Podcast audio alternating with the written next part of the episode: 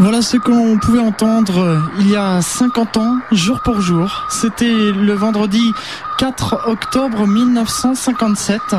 Bonsoir, bonsoir à toutes et à tous. C'est Franck avec vous sur IDFM Radio Anguin.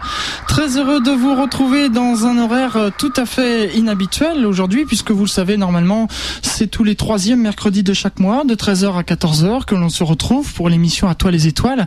Et si je suis avec vous en ce jeudi 4 octobre 1900, 2007, pardon, eh bien, c'est parce que nous fêtons un anniversaire. En effet, il y a 50 ans, jour pour jour, était lancée depuis Baïkonour en ex-URSS une fusée contenant à son bord le premier satellite artificiel de la Terre. Et à cette occasion, je vous propose une émission spéciale d'Atoile les étoiles jusqu'à 22h où nous allons retracer la conquête spatiale. Alors, difficile de retracer 50 ans de conquête spatiale en une heure.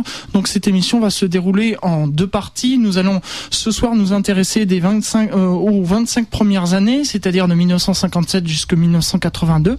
Et puis euh, lors de l'émission euh, dans son créneau habituel, c'est-à-dire le mercredi 17 octobre euh, de 13h à 14h, eh bien nous nous intéresserons à la seconde partie de 1983 jusqu'à 2007. Alors il est vrai qu'en début d'année, au début de cette année 2007, eh bien j'avais fait une série de quatre émissions déjà sur la conquête spatiale pour fêter les deux ans d'existence de cette émission. Mais alors c'est pas une redite parce que là ça va être différent. Ce qu'on avait fait au début de l'année, on s'était euh, surtout intéressé aux premières fusées, au programme Apollo et l'avenir de la conquête spatiale. Ce soir, donc, comme je viens de vous l'expliquer, c'est surtout une rétrospective. Et pour faire cette rétrospective, eh bien, je reçois un invité, Monsieur Jean-François Pellerin, journaliste scientifique. Monsieur Pellerin, bonsoir. Bonsoir aux auditeurs. Merci d'avoir répondu présent à cette invitation. C'est, euh, ce n'est pas la première fois puisque vous êtes venu déjà en mars pour parler euh, de, de l'avenir de la conquête spatiale, justement. Et avec vous, ce soir, eh bien, on va euh, faire euh, une petite rétrospective. Alors, tout d'abord, euh, on va commencer euh, avant avant 1957 puisque pour en arriver au, premier au 4 octobre 1957 il s'est passé des choses avant notamment en 1914 euh, il y a eu la découverte du principe de la propulsion par réaction dans le vide. Alors ça ça a été une chose importante déjà. Et puis le 16 mars 1926 c'était la lance, le lancement de la première fusée à ergol liquide en, dans le Massachusetts. Et puis le 3 octobre 1942 eh bien c'est le premier vol de la fusée allemande A4 qui deviendra par la suite euh, la tristement célèbre euh, V2 qui était utilisée donc euh, durant la Seconde Guerre mondiale. Et puis donc ce 4 octobre 1957 Sputnik. Alors tout d'abord, vous aviez quelque chose à dire sur ce satellite?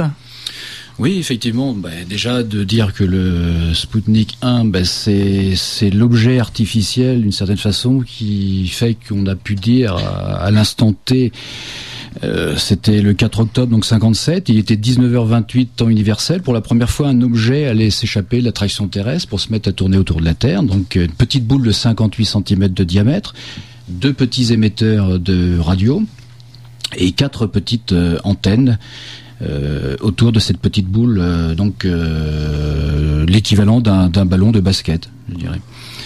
Voilà. Mais à l'époque, il y avait des travaux beaucoup plus poussés de projets de satellites euh, scientifiques qui faisaient plusieurs centaines ou plusieurs tonnes. Mais très rapidement, il y aura une décision de l'ingénieur en chef Korolev avec son adjoint qui est chargé de, des travaux sur un satellite artificiel qui s'appelle Tikhon Rarov de pas se faire dépasser par les Américains. Donc au dernier moment, le choix sera fait de faire un objet assez simple. Et ça sera une petite boule, euh, donc juste avec deux petits émetteurs de radio. Hein, qui sera le premier objet euh, à tourner autour de la Terre. Voilà, parce que justement, euh, les Américains, euh, comme en, en, en 1958, c'était l'année internationale, l'année géophysique internationale, et justement à cette occasion, les Américains voulaient lancer un satellite, et donc c'est pour ça qu'ils se sont fait doubler. Et là, ça a été traumatisant pour les États-Unis, puisque plus, plusieurs journaux ont comparé cet événement par un Pearl, un Pearl Harbor technologique, qui disait. c'est quand même, ça les a marqués, hein, effectivement. Et puis, euh, alors Sputnik, c'est le début d'une série de plusieurs satellites, puisqu'ensuite, eh bien, le, 3 novembre 1957, euh, il y a eu Sputnik 2, qui contenait une chienne, le premier être vivant dans l'espace.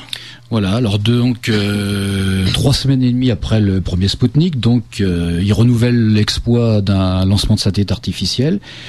Le satellite, cette fois-ci, au lieu de 83 kg, il fait 508 kg, une demi-tonne, et il y a toute une partie qui permet euh, de concevoir un petit habitacle et de laisser un petit animal, donc un, chien, une chienne qui s'appelle Laika, qui est très exactement, il y a 50 ans, le premier être vivant, donc à pouvoir témoigner de la vie en absence de pesanteur, en ayant tourné autour de la Terre. Alors juste une chose à rappeler, c'est vrai qu'on était en pleine course entre ces deux grandes puissances. Mm. C'est l'année géophysique internationale. Plus de 60 nations ont décidé que l'année 57-58 euh, serait dédiée à une véritable prise de conscience euh, de, de la Terre, de son observation, sa connaissance sur le plan euh, scientifique.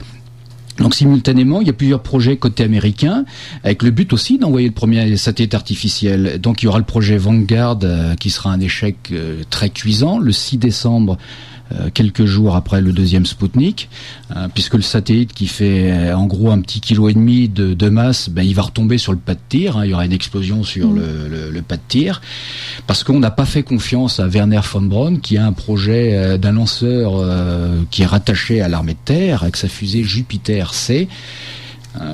Donc il y a, y, a, y a, plusieurs projets côté américain. Il y a très tôt, dès le début des années 50, une volonté affichée d'envoyer un satellite artificiel. Et pour la petite histoire, en septembre 56, les Américains, à un an près, ils auraient pu être les premiers dans l'espace. Ah Il avait manqué pas grand-chose. Une fusée avait fonctionné avait volé à 25 000 km heure et sur l'étage supplémentaire, ils ont refusé la proposition de von Braun de mettre un objet, de mettre quelque chose, voire mettre un petit propulseur supplémentaire, un quatrième étage. Sinon, euh, un an avant le Sputnik, il y avait une mise sur orbite euh, d'un satellite euh, côté américain. Mhm. Alors je voudrais juste ouvrir une petite parenthèse comme ça et euh, dire à nos auditeurs que euh, les émissions précédentes d'Atoile les étoiles étaient euh, comme c'est le format de l'été que je sors des, des murs de, de Radio Anguin.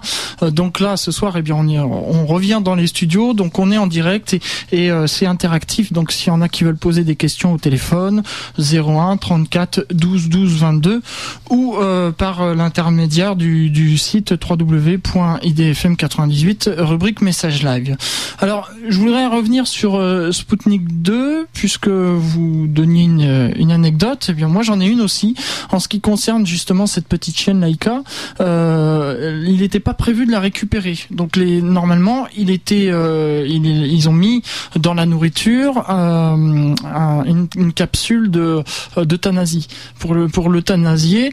Et puis, ben, en fait, elle serait morte que 5 à 6 heures après avoir été dans, dans l'espace d'une défaillance du système de la régulation de température et euh, il a fait trop chaud et euh, donc elle, en est morte la pauvre. Et donc il y a eu plusieurs euh, Spoutnik comme je disais, je crois qu'il y en a eu jusqu'à 7 hein, c'est ça 7 Spoutnik 8 ou 9 je crois, ah pas, loin, d'une dizaine. Après il y mhm. avait des étiquettes qui ont été modifiées après dans l'appellation. Donc oui c'est vrai Laika en fin de compte elle a vécu l'équivalent de 3-4 tours de terre, 5 heures et des, poussières. Mais c'est vrai que pourquoi euh, c'est pas par sadisme, euh, bien qu'il y a eu des sociétés de protection des animaux, même à l'international, qui s'étaient un peu émis de la, la situation à l'époque. Mais à l'époque, on n'avait pas la technologie pour ramener un objet, un satellite qui avait été autour de la Terre. Et encore aujourd'hui, c'est très complexe. Il faut un bouclier thermique de protection, il faut euh, rentrer dans l'atmosphère à une certaine vitesse, selon un certain angle. Donc avant 1960, on ne sait pas revenir sur Terre. Hmm. Hein, donc ça, c'était clairement établi. Il faudra attendre Sputnik 5 d'ailleurs pour voir euh, le retour, euh, retour des premiers êtres vivants. Euh, C'était des, des, des, chiens aussi, euh, justement. C'est Strelka et Belka, les chiens russes, oui. Mhm. Alors je crois justement qu'on a quelqu'un au téléphone qui voudrait poser une question. Bonsoir. Bonjour. Bonsoir, vous nous appelez comment? Par téléphone. Oui, je voulais, je demander le prénom en fait. Ah oui, d'accord, j'avais compris, il faut nous appeler comment? Euh, bah, Benoît. D'accord, Benoît. Alors, vous vouliez donc euh, poser une question, on vous écoute Oui, alors, euh, ma question pour euh, Monsieur Perrin, bonjour Monsieur Perrin. Euh, la question très vraiment était quand est partie l'idée du projet et finalement combien de temps a pris sa réalisation? Alors combien de temps après la réalisation du projet? Alors donc le, le Spoutnik, euh, il y a une première décision de Khrouchtchev euh, le 20 mai 1954 qui va charger Sergei Korolev, l'ingénieur en chef, de concevoir donc un missile R-7 la fusée Zemurka. Première chose, parce qu'il faut un lanceur pour pouvoir le lancer. Mais au début, il y a une orientation d'un système balistique euh, pour mettre une tête nucléaire et envoyer ça à plus de 8000 km de distance. Et c'est Korolev qui, avec le temps, qui va avoir le tact pour réorienter des choses du programme pour pouvoir mettre un objet à la tête de, à la tête de ce lanceur qui sera adapté. Et le 26 mai 54, donc Korolev euh, envoie un courrier à Ustinov, qui est ministre de la guerre, donc l'idée de concevoir un satellite artificiel qui s'appelle au début l'objet D est lancé de façon euh, quasi euh, officielle. Il y a un rapport ensuite de l'ingénieur Tikhon Rarov qui travaille sur la problématique des satellites artificiels dès 1948. On peut dire que c'est l'un des tout, c'est l'un des inventeurs enfin compte du satellite artificiel, hein, si on peut dire. Voilà. Mais lui, préconise à l'époque deux ou trois tonnes pour le satellite. Vous voyez, on est très loin des 83 kilos qui seront envoyés. Et une tonne 3, 1300 kilos d'équipement scientifique. Alors vous savez, 2-3 tonnes, c'est des satellites habituellement qu'on a l'habitude de lancer aujourd'hui avec Ariane ou d'autres lanceurs. Hein. Voilà. Alors 16 juin 1955, il y a un nouveau rapport. Le projet est révisé à la baisse et on n'imagine plus qu'un satellite d'une tonne 2, voire une tonne 4 maximum ce qui sera le poids du Sputnik numéro 3 de mai 1958. Hein. Voilà dans la chronologie. Côté américain, 29 juillet 1955, donc deux ans avant le Sputnik, il y a le porte-parole d'Eisenhower qui annonce l'intention des Américains de lancer un satellite artificiel. Donc vous voyez, donc simultanément, il y a une volonté manifeste des, deux grands euh, du spatial. Et ensuite, en 52, il y a 67 pays qui instituent et qui décident que l'année 57-58 sera l'année géophysique euh, internationale. Hein. Et parmi ces gens-là, il y a un physicien qui s'appelle Van Allen, dont on parlera peut-être par la suite. Et le 2 août 55, la coup de tonnerre, sixième congrès astronautique à Copenhague. Il y a confirmation devant des officiels des USA. Et il y a un académicien côté soviétique qui s'appelle Senov qui laisse sous-entendre que dans les deux ans, il y aura un satellite côté soviétique qui tournera autour de la Terre. Voilà. 30 janvier 56, Conseil des ministres côté soviétique, et il y a un décret officiel donc pour le projet. Et là, on ne parle plus d'un satellite de 200-300 kilos seulement, appareil euh, scientifique. Et ensuite, c'est lancé. Donc, Korolev, Tikhon Rarov, et il y a Monsieur Keldish, qui est un mathématicien, qui va rejoindre l'équipe, plus un certain nombre d'ingénieurs. Voilà. Et ensuite, ils sont confrontés à des problèmes de délai et ils réalisent qu'en fin de compte, euh, ils ont quelques difficultés. Et le pouvoir politique soviétique mise sur une priorité euh, du lanceur Zemurka pour envoyer des têtes nucléaires. Donc il laisse euh, sous-entendre que le, le satellite n'est plus vraiment une priorité. Voilà. Et apprenant que côté américain, il y a des choses qui sont en train de, sont en train de bouger. J'en ai parlé tout à l'heure. Il y a une fusée de von Braun qui s'appelle Jupiter-C, le 21 septembre 56, euh, qui est issue de la technologie Redstone, des fusées qu'on verra sur Mercury par la suite, qui démontre que la fusée peut atteindre 25, 25 000 km heure. C'est pratiquement la vitesse nécessaire pour un satellite. Donc il manque de très peu. S'il y avait eu une décision, les Américains auraient pu lancer leur satellite artificiel. Hein. Voilà. Alors face à tout ça, dernier élément, Tikhon Rarov va alors proposer de faire un satellite beaucoup plus petit. Korolev, euh, valide sa décision et le 5 janvier 57, donc moins d'un an avant Sputnik, il y a une demande d'autorisation de lancer un satellite artificiel de Korolev adressé au pouvoir politique soviétique avec objectif des petits satellites de 50 kg qui s'appellent PS1, PS2, c'est-à-dire Prostraichi Sputnik, ça veut dire en russe satellite simplifié. Et ensuite, il y aura trois ou quatre lancements au cours de 57 de la fusée Zemurka. Les trois premiers, ce sera des, échecs euh, manifestes. Hein. Et in extremis, en septembre, il y a un lancement qui se déroule bien. Et ensuite, on donne le go pour le 6 octobre. Et au dernier moment, ils ont peur d'être dépassés. Parce que le 6 octobre, c'est un congrès à côté. Et ils se disent, si jamais les Américains font un coup de force et lancent euh, au moment d'un congrès, mais ils décident le 4 octobre. Et voilà. Et le 19h28, 4 octobre, il y a le décollage. Voilà Benoît, vous avez eu réponse à votre question. donc plusieurs années de projet, dès, le début des années 52, par là cinq ans après, hein, cinq ans, et la technologie, les théories des satellites, on y avait déjà pensé, von Braun dès les années 30 dans ses travaux de recherche, hein. et dès le début du XXe siècle, il y a des gens sur le plan théorique qui travaillaient à ces projets-là. Voilà Benoît, vous avez eu réponse à votre question euh, Oui, faut, je pourrais en poser une euh, deuxième. Euh, rapidement, parce qu'on a encore d'autres choses à parler, on vous écoute. Alors voilà, elle est très courte. Combien ce projet a-t-il coûté? Le coût du projet?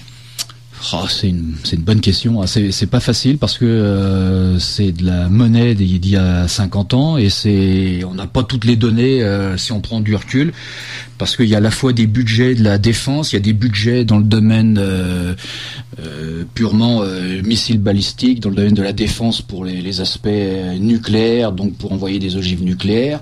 le projet Sputnik, c'est quelque chose qui s'est greffé préfère ne pas vous répondre ou vous donner de, fausses pistes, mais la question est difficile. Mais aujourd'hui, bon, mais un satellite, c'est la base moyenne d'un projet satellite, c'est euh, c'est environ 5 à 7 ans de travail. Euh, c'est des centaines de millions d'euros, et puis ça peut aller jusqu'à des milliards si on rentre dans des satellites extrêmement complexes. Euh, faut pas oublier qu'il était extrêmement simple. Hein. C'est une toute mm. petite boule avec deux petits émetteurs qui devaient être euh, captés par des radioamateurs. Hein. Donc Merci beaucoup, Benoît. Eh ben, euh, vous de même. Au revoir. On poursuit donc euh, dans, dans, cette émission à toi les étoiles et euh, donc nous passons ensuite au 1er février 1958. Alors là, eh bien les États-Unis lancent leur leur premier satellite, c'est ça fait partie du programme Explorer. Et justement le, le satellite que je dise pas de bêtises s'appelle Explorer 1. Voilà, alors donc ça c'est le, premier euh, satellite artificiel américain, le Sputnik américain, donc Explorer 1. Alors il est, il est plus petit, il fait, il fait 14 kilos. Il fait 14 kilos, mais on peut retenir une chose, c'est qu'avec Explorer 1, on a fait une grande découverte. Je vous avais dit tout à l'heure, il y avait Van Allen, un physicien qui travaillait dans, un comité. Donc on va découvrir les ceintures de, Van Allen hein, sur le plan euh, de, des champs magnétiques euh, autour de la, la, Terre. Donc on peut dire que c'est la toute première véritable découverte scientifique faite par un satellite artificiel. Et donc vous voyez, quelquefois, il n'y a pas besoin d'avoir un satellite très massif, euh, très lourd. Hein. Donc 14 kilos, il avait déjà une expérimentation scientifique euh, qui permettait déjà de faire des, expériences. Et c'est une fusée Jupiter euh, C, euh, donc qui vient des, travaux de, de, von Braun, où on lui a donné le go suite donc à l'échec du 6 décembre, où c'est l'US Navy avec la fusée Vanguard qui a échoué sur le pas de tir. Donc il y avait trois projets. Hein. Il y avait l'US Navy euh, Vanguard et on avait mis ça en priorité côté américain parce que c'était un satellite. il y avait, il était sous tutelle d'un département de, de, recherche euh, technologique et scientifique. Donc ça n'avait pas une connotation 100% euh, militaire. Mm. Hein. Le président américain avait voulu préconiser ce choix-là et ça leur a fait perdre les débuts de la course à l'espace pour lancer leur premier satellite. En effet. Oui. Et alors ce programme Explorer, justement, on peut dire que c'est, c'est, c'est pas, on peut dire, c'est, c'est d'ailleurs le plus long programme spatial de l'histoire, parce qu'il y a eu 78 lancements, et ce programme a pris fin qu'en 2004. Donc vous voyez, commencer en 1958 et terminer en 2004. Ça fait quand même euh, beaucoup. Euh, et puis nous arrivons euh, au, au 1er février 1950, non pardon, au 1er octobre 1958 où là, eh bien, on crée la NASA, l'agence spatiale des États-Unis, justement. Voilà, donc euh, côté soviétique, donc euh, c'est pas sous tutelle d'une agence spatiale. Hein. Pendant très longtemps, il n'y aura pas d'agence spatiale. Mais les Américains très tôt vont créer un, organisme qui s'appelle la National Aeronautics and Space Administration. Donc par décret de courant de l'été, de juillet 58, et ça rentrera en activité donc au 1er octobre 58. La NASA qui existe toujours euh, aujourd'hui. Bien sûr. Le 4 janvier 1959, euh, c'est la sonde soviétique Luna 1 qui effectue un premier survol de la Lune. Alors c'est le, lancement du, programme Luna. Il y aura 24 euh, sondes spatiales en tout. Et donc euh, bah, on commençait déjà à s'intéresser à la Lune à cette époque-là. Alors oui, euh, donc 1959, euh, là ça va être euh, l'année de où on fait mieux que d'échapper à l'attraction terrestre pour rester uniquement en orbite autour de la Terre. Donc un premier objet artificiel va dépasser les, 39-40 000 km heure, 11 km par seconde de vitesse. Le but dans un premier temps, au mois de janvier, donc, c'est d'essayer de tenter d'approcher au plus près de la Lune. On, y sera quelques milliers de, kilomètres sur la trajectoire. Et il y aura les Luniques 2 et 3, donc euh, quelques mois après, donc euh, percuter le sol de la Lune en septembre euh, de cette année-là, 12 septembre. Premier objet dont artificiel sur la Lune. Et le 4 octobre, exactement deux ans après le Sputnik 1, un objet tourne autour de la Lune et fait des photos de la face cachée de la Lune. En effet, oui. Et puis on pourra noter aussi euh, Luna 16 où il y a eu un, retour automatisé d'échantillons lunaires, euh, mais ça c'était après euh, après que Neil Armstrong ait posé le, pied sur la Lune, donc il avait été quand même dépassé par les, Américains. Mais n'anticipons pas. Et puis justement pour la petite histoire par rapport à, à Luna 16, bon il faut quand même dire que les missions Apollo ont ramené 4, 480 kilos de roches lunaires. Quant à Luna, euh, il y avait seulement 300, même pas un kilo, il y a 320 grammes, 326 grammes, hein, c'est ça, pour les missions soviétiques on poursuit donc et, on arrive euh, au bah justement au 14 septembre 1959 où là conformément à la mission eh bien la sonde soviétique Luna 2 s'écrase sur le sol lunaire. Alors une question pourquoi la faire s'écraser euh, plutôt que de la faire poser? Tout simplement parce que déjà c'était un exploit extraordinaire euh, d'avoir réussi en mécanique spatiale, ou mécanique céleste au niveau du système Terre-Lune, déjà de viser la Lune et de pas la rater, mm. hein, parce qu'il faudra quand même attendre le milieu des années 60 pour maîtriser un alunissage en douceur. Donc à l'époque, on n'a pas les technologies pour pouvoir se poser en douceur. Donc euh, bon, c'est c'est une opération à la fois de, prestige qui va dériver, enfin qui va évoluer peu à peu vers toute une série de sondes luniques, comme vous l'avez dit tout à l'heure, jusqu'à des retours d'échantillons en mode automatique. D'ailleurs, pour l'anecdote, au moment du vol d'Armstrong et d'Aldrin, au même moment, il y a une guerre, une poursuite un peu entre les soviétiques et les américains avec le Luna, Luna 15 à un moment donné on se dit et, si les soviétiques parvenaient à leur objectif ramener de la poussière de lune avant l'homme le terrien ça aurait eu euh, un impact euh, relativement fort sur le plan médiatique et mmh. scientifique et technologique, parce que c'est une prouesse. Hein.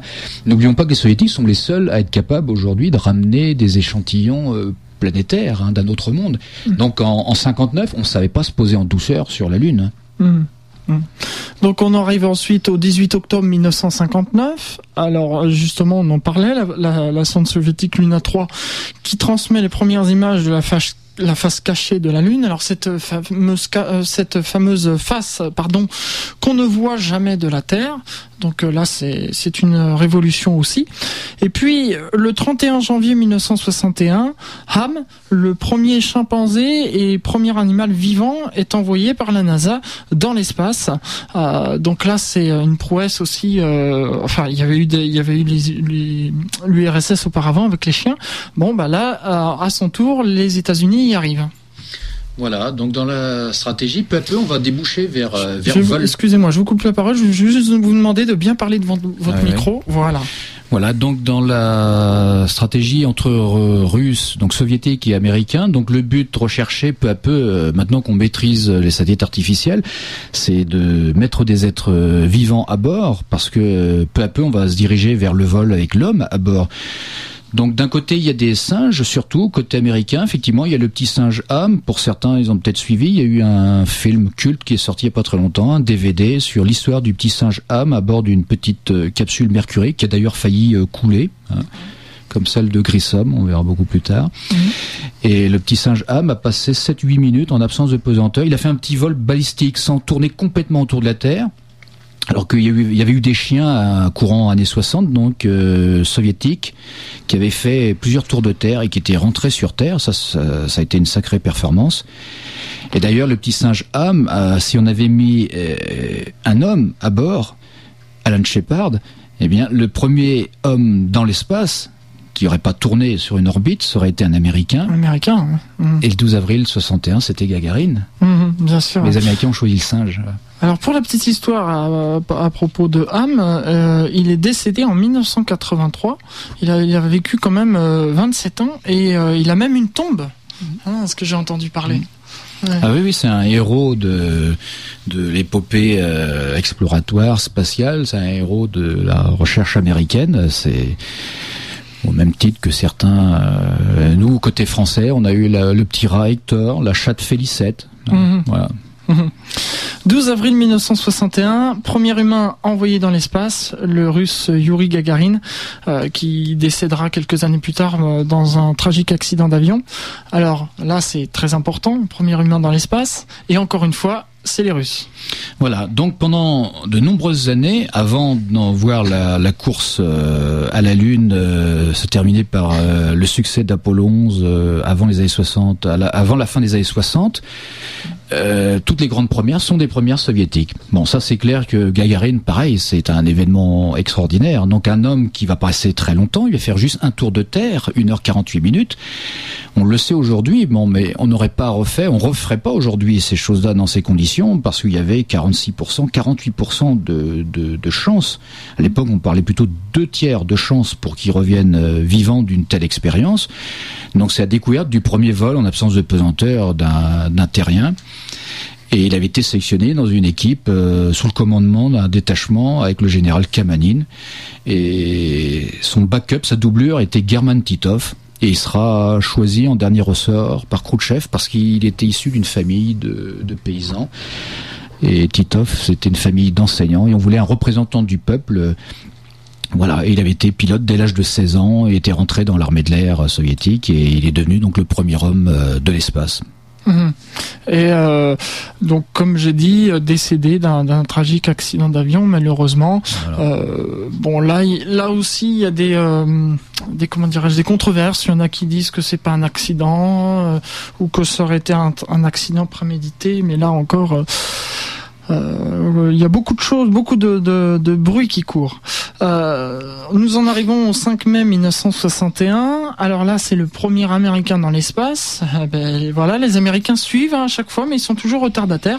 Euh, c'est Alan Shepard et Alan Shepard d'ailleurs. Donc c'était la mission Mercury Redstone 3, et puis il aura aussi participé à la mission Apollo 14. Voilà, avec la fameuse euh, fusée Redstone sur laquelle a travaillé euh, von Braun, Werner von Braun. Euh, mais là, il y a un léger retard parce que le vol d'Alan Shepard, c'est une petite quinzaine de minutes.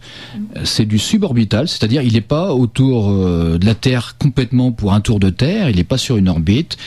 Donc il est à 5-6 000 km heure, non pas 28 000 km heure comme dans le cadre d'un vol habité, mais il monte à plus de 100 km, donc juridiquement il est bien dans l'espace.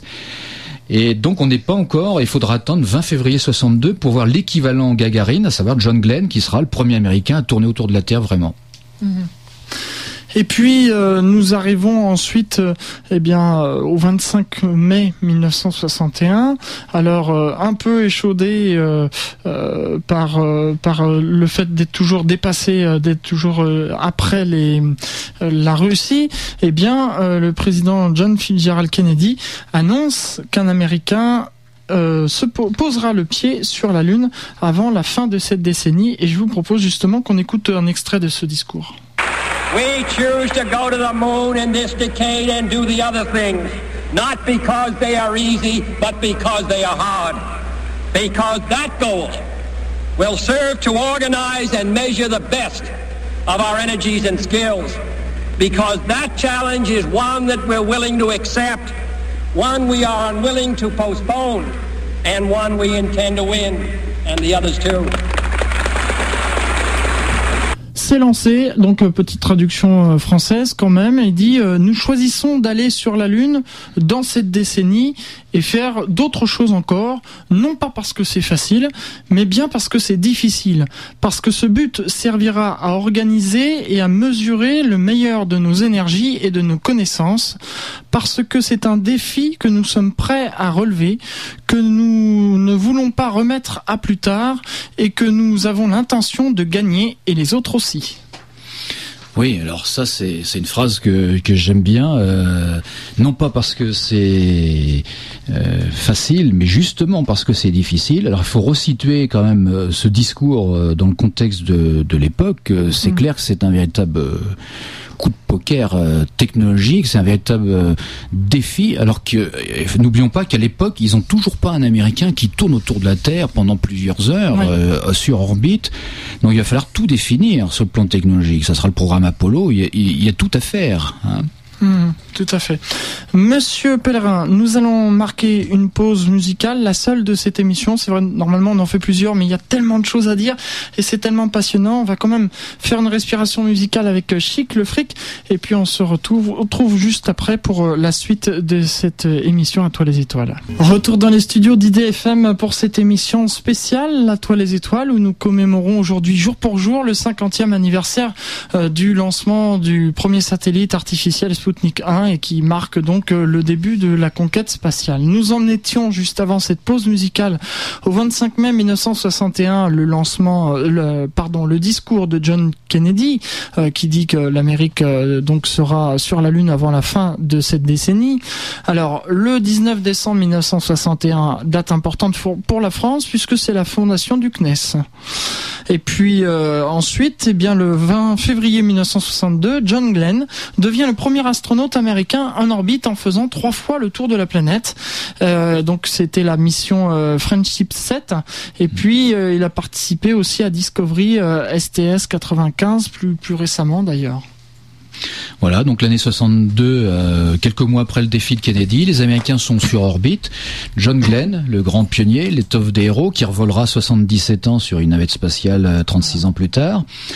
L'année 62 aussi, dans le domaine des satellites, quelques mois plus tard, au mois de juillet, c'est Telstar, donc première liaison euh, télévisuelle et télécommunications au départ de Plumeur-Baudou.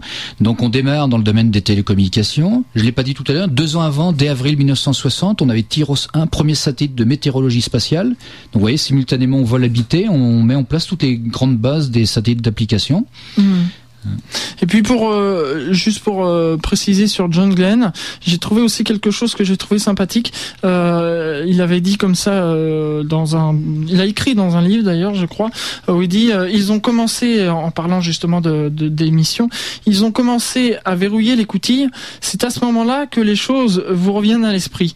Jusque là, il y a des gens qui pénétraient dans la capsule et qui s'activaient autour de vous et on ne pouvait pas vraiment avoir l'impression d'être seul. Et puis il commence à vous taper sur l'épaule, à vous lancer des clins d'œil, à vous serrer la main et à vous faire de grands signes d'adieu. Et alors là, tout a vraiment changé. J'ai beaucoup aimé ce, passage et, je tenais donc à, le préciser. C'est dans un de ses ouvrages, dans un de ses livres. Alors je ne pourrais pas vous donner en revanche euh, le titre. On, poursuit donc. Euh, on est donc dans cette année 62. Alors 62 aussi, le 29 septembre 1962, l'Alouette 1, le premier satellite canadien. Alors, vous voyez après les l'URSS et les États-Unis, eh bien le Canada arrive dans la course à l'espace. Euh, le, enfin c'était pour eux, c'était pas vraiment une course. Hein, c'était bon, voilà. Le 14 décembre 1962 premier survol d'une autre planète, Vénus, par la sonde américaine Mariner 2. Euh, vous vouliez donner une précision oui, alors dans, dans la foulée, c'est vrai qu'on s'est intéressé à l'orbite terrestre avec les premiers satellites. Après, on s'est intéressé dès l'année 59 à, la Lune. Quelques années après, ça va être Vénus, ensuite Mars. Et toutes les grandes premières, comme au début, c'est des premières donc soviétiques. Hein, le tout premier euh, petit euh, euh, objet qui témoigne de la présence de terriens sur le plan ingénierie, donc qui s'est posé sur Vénus, ben, c'est soviétique. Idem pour la Lune, idem pour Mars. Mhm. Et puis euh, le 16 juin 1963, alors là on passe à l'année 1963, première femme dans l'espace, et qui était-elle? Je vous le donne en mille, elle était russe. C'était Valentina Terekozva, Terkozva, j'espère que je, ne n'écorche pas son nom, euh, à bord de Vostok 6. Voilà, donc euh, on s'engage ensuite dans le domaine du vol habité féminin. Mhm. Hein, donc une idée de Korolev, en même temps c'est très médiatique, donc une première femme a accès au vol dans l'espace, mais s'avérera que ça s'est pas si bien passé. Donc euh, la communauté spatiale va rester ensuite 19 ans sans renvoyer de femmes. Il faudra attendre donc 19 euh, ans pour voir ensuite Sally Wright, qui est une américaine sur la navette spatiale. Donc vous voyez, dans les années 60-70, il n'y a pas de femmes côté américain et sur le total des 470 astronautes environ. Donc vous allez avoir 10% des astronautes qui seront donc des femmes. On en a même qui sont commandants de bord sur la navette spatiale. On me demande sur Internet euh, pourquoi ça s'est mal passé au juste. Euh Euh, Valentina Tereshkova Oui. Alors Valentina Tereshkova, elle est restée environ trois trois jours hein, à bord de son Vostok. Et en fin de compte, il y a eu un moment donné, euh, elle a eu un problème purement euh, mé- médical. À un moment donné, elle s'est endormie. Donc, euh, euh, elle recevait des demandes du sol. elle répondait pas totalement aux ordres qui lui étaient donnés. Puis elle a rencontré aussi des problèmes ensuite pour son retour dans l'atmosphère, où elle a failli tomber dans dans, dans un lac euh, à l'atterrissage euh, et elle aurait été convoquée quelques jours après par l'ingénieur euh, en chef Sergei Korolev qui n'a pas pour lui, il a estimé que ça n'avait pas été une mission totalement euh, probante euh, au niveau des femmes dans l'espace.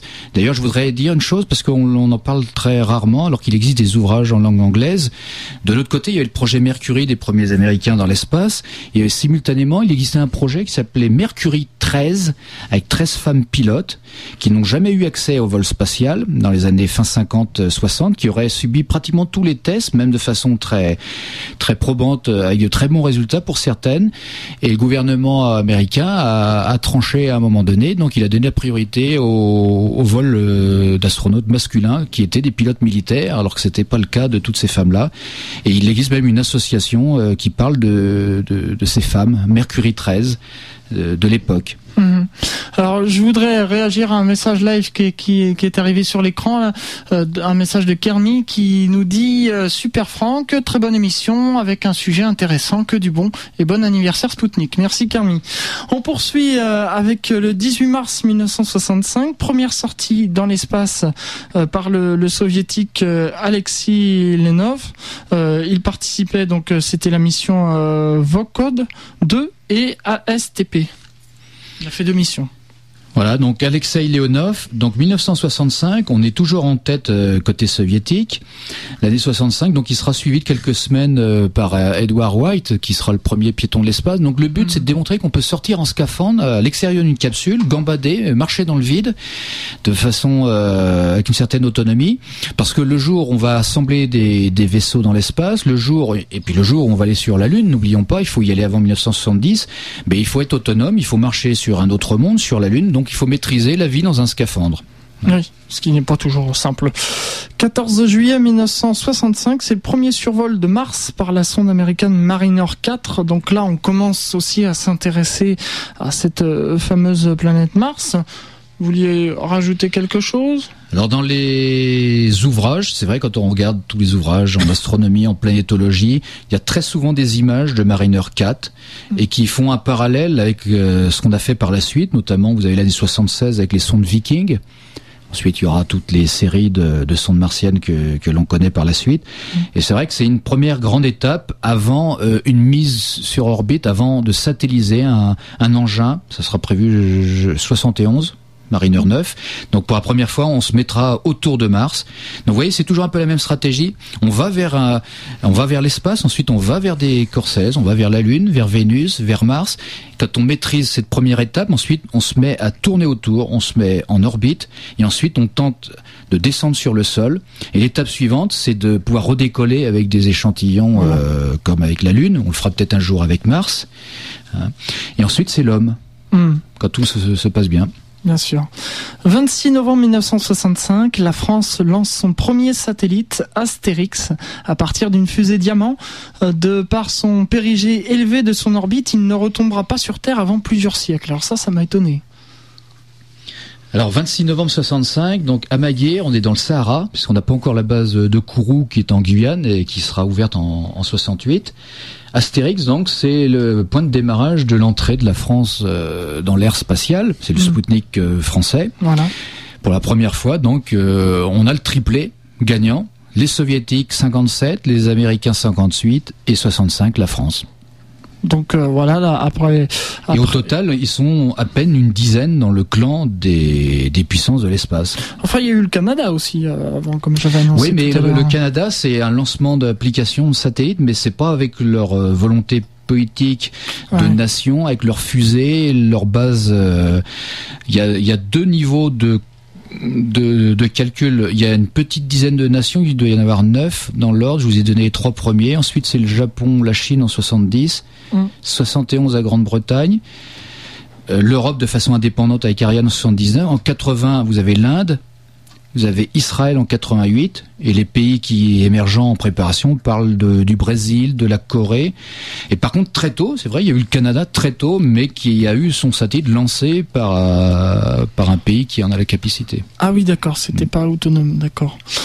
Et puis euh, du 21 au 27 décembre 1968, c'est la mission Apollo 8. Pour la première fois, des hommes sortent de la zone d'attraction terrestre et vont directement euh, et voient directement la face cachée de la Lune, puisqu'ils ont justement contourné la Lune et puis ils sont revenus. Alors là, c'est un grand jour. Là, on est en 68, décembre 68. Anders Bormann et Lovell donc fuient la Terre à 40 000 km heure, 11 km par seconde, pour aller vers notre euh, satellite naturel, Hein. Mmh. Alors c'est vrai, avant le 4 octobre 57, il y a 50 ans tout juste, on disait euh, que l'on possède qu'un seul satellite, et il était naturel. Hein. Mmh. J'ai peut-être pas dit tout à l'heure, on a lancé environ 5000 satellites hein, en, un demi-siècle. Ah oui. Alors Apollo 8, donc là, euh, on a mis les bouchées doubles euh, entre guillemets. Euh, n'oublions pas, c'est qu'en 67, début 67, il y a eu un terrible accident avec la première euh, cabine d'un vol simulé. C'était Apollo 1. Apollo 1, oui. Voilà, donc avril 67, même chose côté soviétique, le Soyuz 1, ils ont un problème de retour en revenant dans l'atmosphère avec un équipage d'une seule personne qui est Komarov. Donc il y a une forme de coude à coude. Il y a deux drames consécutifs à trois mois d'intervalle côté américain et soviétique. On est en pleine course à la Lune. On est à deux, trois ans de l'objectif de Kennedy, qui a été assassiné en novembre 63. Donc il verra pas ça de son vivant.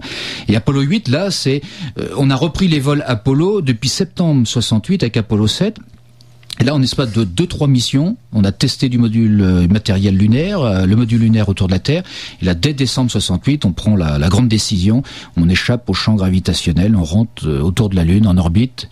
Et il y aura la nuit de Noël avec une nuit mémorable. Voilà. Oui, tout à fait. Et puis, euh, bah, on arrive au grand jour, le 21 juillet 1969, premier pas de l'homme euh, sur la Lune euh, par la, de, par la mission Apollo 11 effectuée par Neil Armstrong et Buzz Aldrin. Alors justement, là aussi, je voulais vous faire écouter un petit son.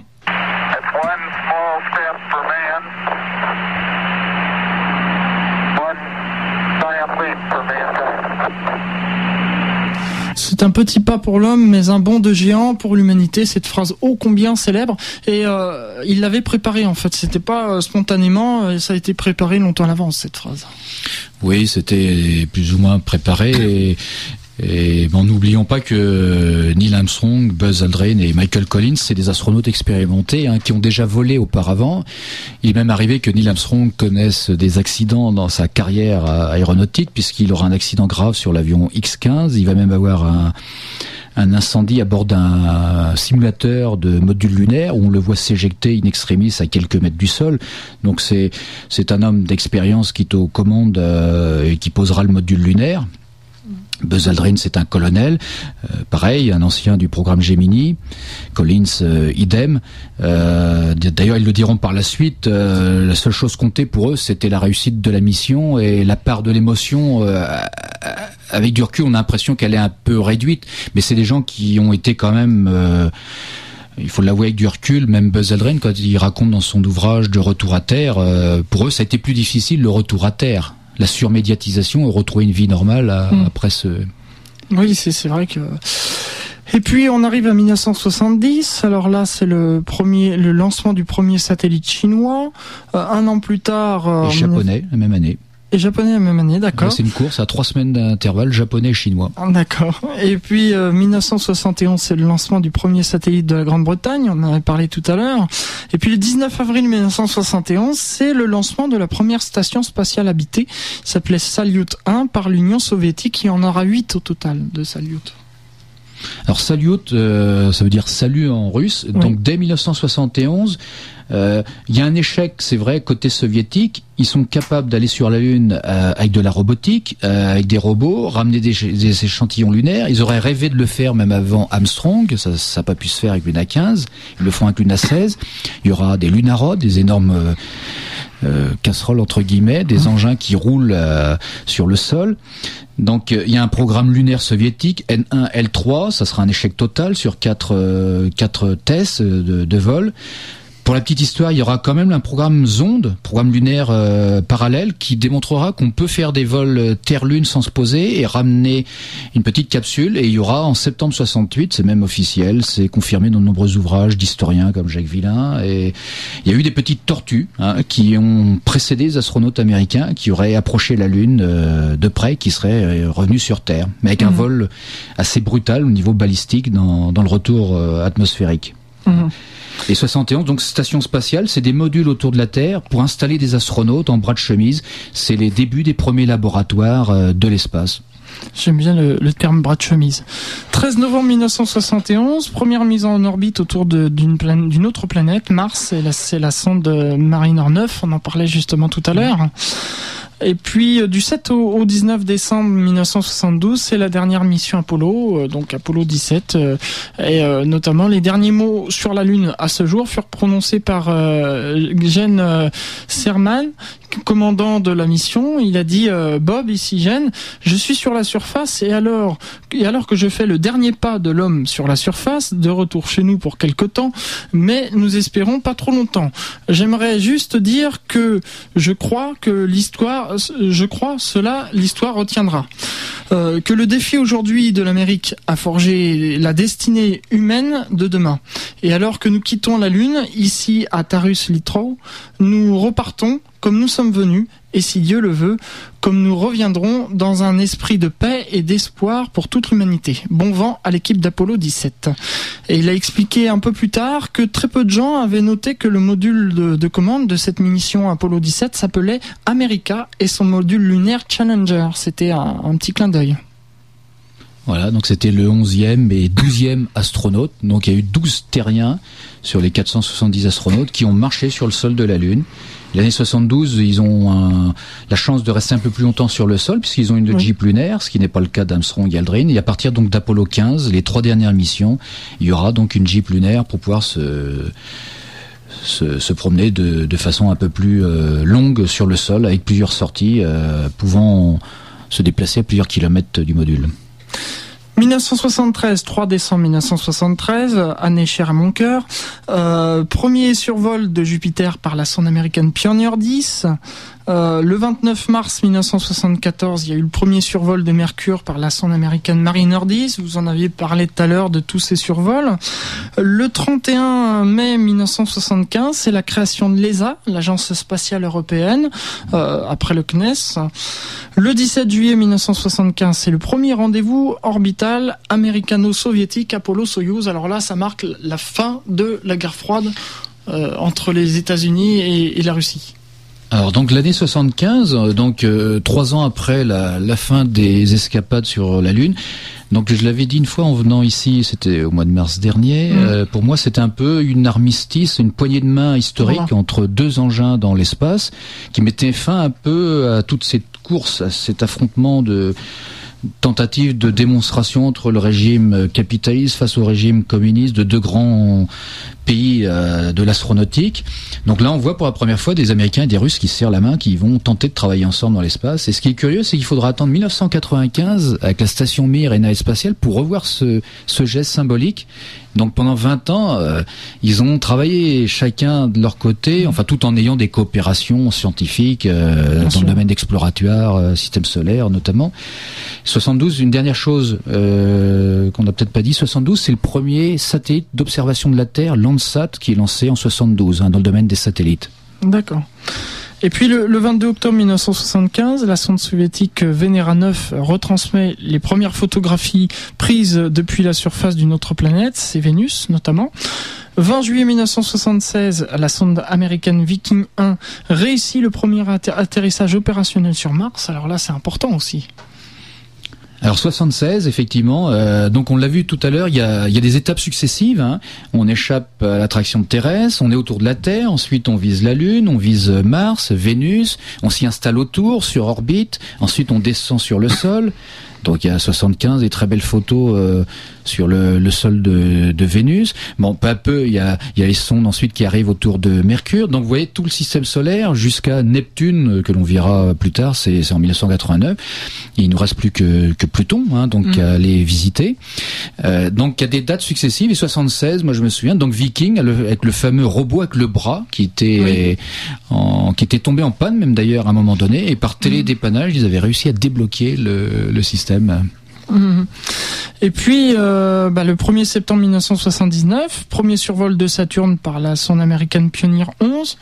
Et donc, au fur et à mesure, on, fait connaissance des, planètes. Euh, le 24 décembre 1979, alors là, important pour la France puisque et pour l'Europe, puisque c'est le lancement de la première fusée Ariane. Voilà, donc Ariane, euh, premier vol 24 décembre, donc à la veille de Noël. Et je me souviens, c'était un peu après 18 heures. Euh, il y avait eu un report de, de lancement. Donc, euh, on a dit tout à l'heure, donc 75, c'est la création de l'European Space Agency, la création de l'Agence spatiale européenne, euh, suite à la fusion de deux organismes, ESRO et ELDO, dans le domaine lanceur et satellite. Donc, vous voyez, dans l'Europe spatiale, euh, on a été très tôt euh, aussi dans, ce peloton de, de, tête, dans le domaine satellitaire, dans le domaine exploratoire, avec les, les, robots, les sondes planétaires. Et donc, 24 décembre 79, c'est Ariane qui décolle. C'est un projet d'année 73. C'était le projet L3S, lanceur dit de substitution, qui prenait la suite d'un projet qui n'avait pas été très très valeureux, qui avait été le projet Europa, d'une fusée européenne dans les années début 70, au moment de la fin d'Apollo, où côté européen, on n'arrivait pas à s'entendre entre les étages anglais, français de, de, ce lanceur. Et il faudra prendre une décision de faire un lanceur pour prendre la suite, et ça sera le fameux lanceur Ariane. Mhm. Et puis le 12 avril 1981, c'est le premier décollage de la navette spatiale Columbia qu'on a perdu plus tard malheureusement. Alors Columbia, effectivement, c'est vraiment un symbole parce que très exactement 20 ans, jour pour jour, après le vol de Gagarine, le 12 avril 81, comme si ça avait été vraiment euh, calculé. Le vol était en fait prévu le 10 avril, hein, a été reporté ensuite.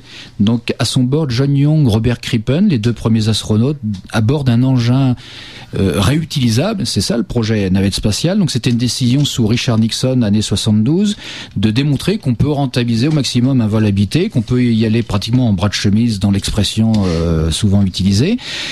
Et il s'avérera que euh, c'est quand même relativement délicat. Ils imaginaient même un vol par semaine et on ira jusqu'à pratiquement une douzaine de lancements. Ça sera l'année 85 qui précède euh, janvier 86 et l'accident de Challenger.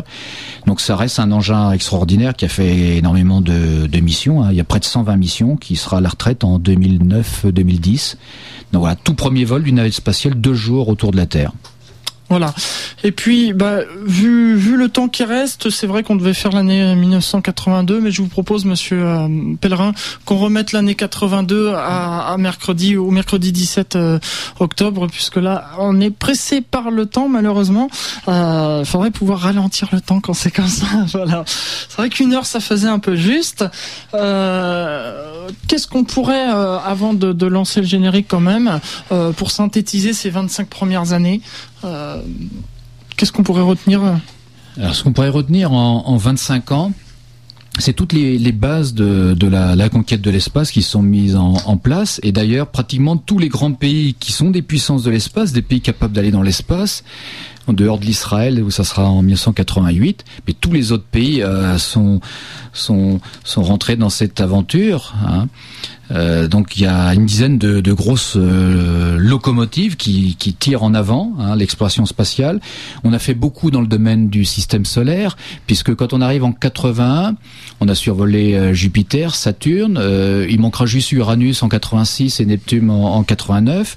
On s'est posé sur un certain nombre de planètes dans tout le domaine satellitaire, les années 70, 80, l'arrivée de tous les systèmes de grappes satellites, les systèmes GPS, les systèmes de euh, radionavigation, repérage, qui sont énormément d'applications dans le monde euh, aujourd'hui, dans notre quotidien. Donc il y a tout un domaine dans le domaine satellitaire, puisque imaginez qu'aujourd'hui, si on regarde il y a 50 ans, on envoyait un satellite de 83 kilos. Vous savez qu'aujourd'hui, on est capable d'envoyer des satellites de moins de 1000 grammes qui font beaucoup plus de choses qu'un Sputnik de 83 kilos. Hein, c'est ce qu'on appelle des, des nanos, euh, je vais vous donner voilà l'expression, Un mini satellite, c'est de 100 à 500 kilos. Donc le Sputnik, il n'était pas dedans. C'était un microsatellite. C'est la nomenclature officielle. Hein. De 10 à 100 kg, c'est un microsatellite. En dessous de 10 kg, c'est un nanosatellite. Ensuite, il y a le picosatellite. C'est entre 100 grammes et 1 kg. Et ensuite, il y a ce qu'on appelle le femtosatellite c'est autour des 80-100 grammes, ce qu'on sait faire de, de, plus petit. Donc il y a une course dans la technologie, dans la miniaturisation, dans le domaine de tout petits satellites, et il y a une course dans l'autre sens jusqu'à des satellites de plus en plus massifs euh, que l'on lance avec des lanceurs Proton, Ariane 5, des lanceurs euh, américains et tout un tas de, de, lanceurs qui sont en concurrence. Hein, il y a des, et il y a tout un business dans le domaine du lancement de, de satellites aujourd'hui. Tout ça pour nos applications dans tous les domaines. Hein.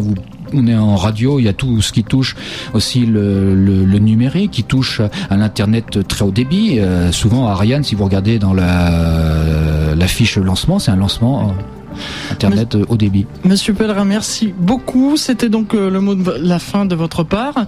Ainsi se termine cette euh, émission spéciale à toi les étoiles, première partie. Euh, vous retrouverez donc la seconde partie, eh bien le créneau habituel, le mercredi 17 septembre et vous euh, octobre, pardon, et vous serez avec nous. Juste dire rapidement, oui effectivement, que à l'occasion des 50 ans de l'aventure spatiale, eh bien vous faites le mardi 9 octobre à 20h30 une conférence. Ça se passe à la médiathèque des Ulysses. Voilà, dans l'Essonne, euh, voilà. aux Ulysses, 20h30, dans le cadre de la fête de la science. Voilà, et puis sinon, eh bien, on se retrouve donc le mercredi 17 octobre. Merci à la direction de m'avoir donné ce créneau pour cette émission spéciale, ainsi qu'à Abel, puisque c'était normalement son créneau. Au revoir à tous et à mercredi 17 octobre, 13h-14h.